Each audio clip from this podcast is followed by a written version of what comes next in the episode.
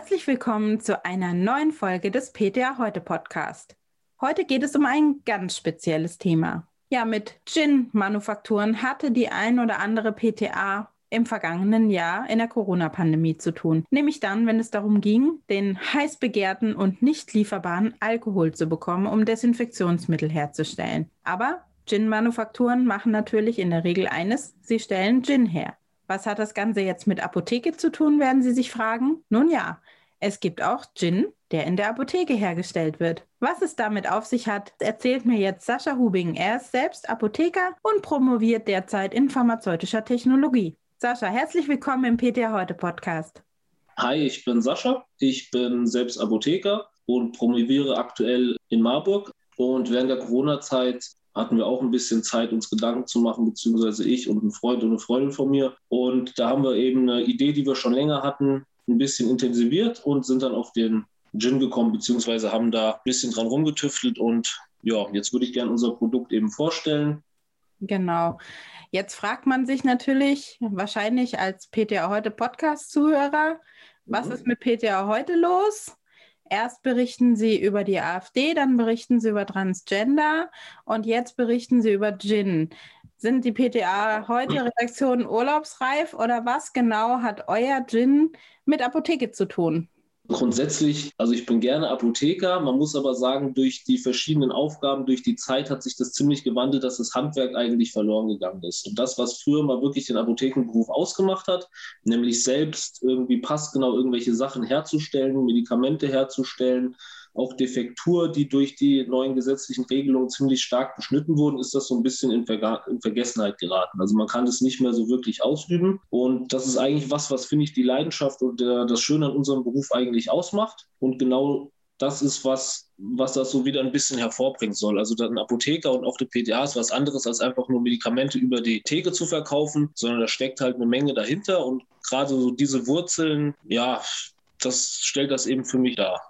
Also du hast gesagt, du bist so ein bisschen Idealist in Richtung Apotheke in ihrer ursprünglichen Form. Jetzt ist es ja so, dass Gin-Herstellung nicht unbedingt die traditionellste Art und Weise ist, eine Defektur zu machen.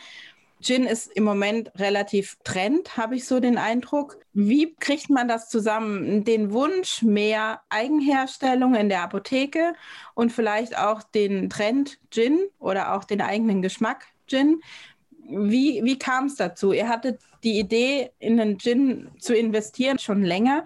Wie habt ihr angefangen?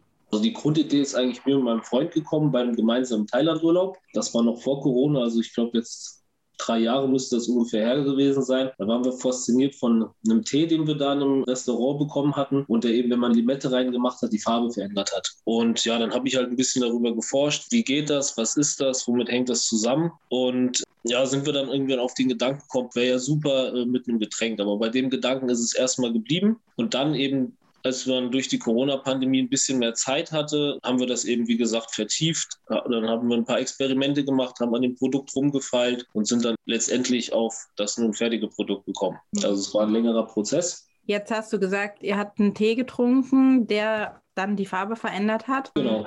Kurz für die PTA, die vielleicht auch noch in der Ausbildung sind oder die vielleicht gerade erst fertig sind, nehmen wir Indikatorpapier. Wenn man es in Säure taucht, passiert eine Farbreaktion und wenn man es in Lauge taucht, auch. Nicht genau. anders hat das mutmaßlich mit dem Tee funktioniert, den ihr da getrunken habt. Wisst ihr, was das war? Also wisst ihr, was da drin war als Indikator, der die Farbe dann eben verändert hat? Also das wird man jetzt auf Deutsch Schmetterlingsblüte oder Clitoria terratea bezeichnen. Aber man kennt das auch äh, eigentlich aus der Praxis vom Rotkohl her. Das ist so ein typisches Beispiel. Rotkohl, Blaukohl, je nachdem, wo der angebaut wird, heißt er anders. Hat ja auch was da mit dem Boden zu tun. Ist der Boden sauer? Ist der Boden alkalisch? Ist er eben rot oder blau? Das ist im Prinzip das Gleiche was wir hier auch haben. Also es ist ein Farbumschwung eben durch den pH-Wert, der dem Gin dann die Farbe verleiht, beziehungsweise die Veränderung bei Toniczugabe macht. Ja, Ihr habt dann irgendwann die Idee vollendet und habt gesagt, so, wir machen jetzt Gin.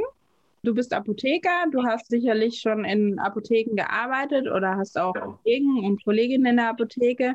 Wie fängt man das an? Also ich meine, ähm, jetzt wie die, die Gin-Herstellung in der Apotheke ist ja jetzt nicht die Volvax Alkoholsalbe, die man jetzt täglich herstellt, sondern das ist ja schon was Besonderes. Welche Schritte seid ihr da gegangen, bis ihr Auch, die Flasche 1 gemacht habt? Ja, also es war schon ein längerer Prozess, muss ich sagen. Meine Partnerin ist selbst selbstständige Apothekerin. Somit hatte ich da natürlich einen guten Zugang auch zum Labor, zu den Geräten, erstmal um die ersten Produkte sozusagen, die ersten Chargen zu produzieren. Dann kommt man natürlich an Lieferanten relativ gut dran. Also wenn man irgendwie einen guten Heiltee oder besonders reinen Alkohol will, geht man in die Apotheke und kauft ihn da. Also man ist direkt an der Quelle. Und dann muss man sich mehr Gedanken machen. Man muss natürlich mit dem Zoll kommunizieren, das ist wichtig, weil es hier ein alkoholisches Getränk ist. Man muss äh, das als Lebensmittel zulassen. Also bei der Lebensmittelbehörde muss gewisse Räumlichkeiten äh, anmelden. Wir hatten eine Gewerbeerweiterung beantragt. Also es war schon ein komplexer Prozess, der auch ja gar nicht so einfach ist. Mhm. Aber genau, die Zeit war, wie gesagt, während Corona dann doch da und die Freude auch. okay, die PTA in den Apotheken haben von Gin-Manufakturen den Alkohol genommen, weil es eben kein Alkohol gab, um Desinfektionsmittel herzustellen. Und ihr habt Gin gebraut in der Rezeptur. In der Rezeptur nicht. Also wir hatten dafür ein eigenes Labor. Das war quasi auch Vorschrift der Lebensmittelbehörde, dass es in anderen Räumlichkeiten ähm, hergestellt werden muss. Aber genau, so hm. ungefähr. Wäre die nächste Frage gewesen, passt es mit der Apothekenbetriebsordnung zusammen? Deswegen die extra Räumlichkeit. Hm. Und die Erweiterung der. Das, ja, das genau. Hm. Was habt ihr vor? Also, was passiert mit eurem Gin? Er wird in der Apotheke hergestellt. Und was hm? macht den Gin besonders? Also, zum einen natürlich der Farbwechsel durch den Indikator.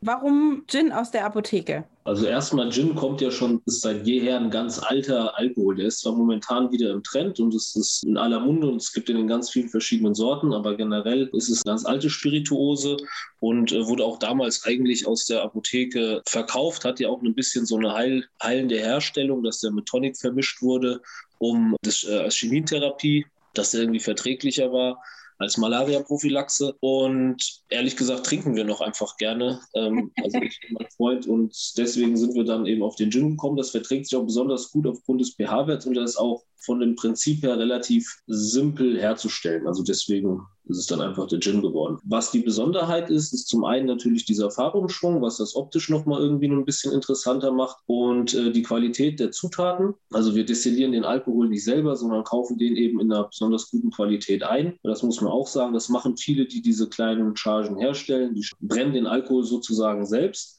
Mhm.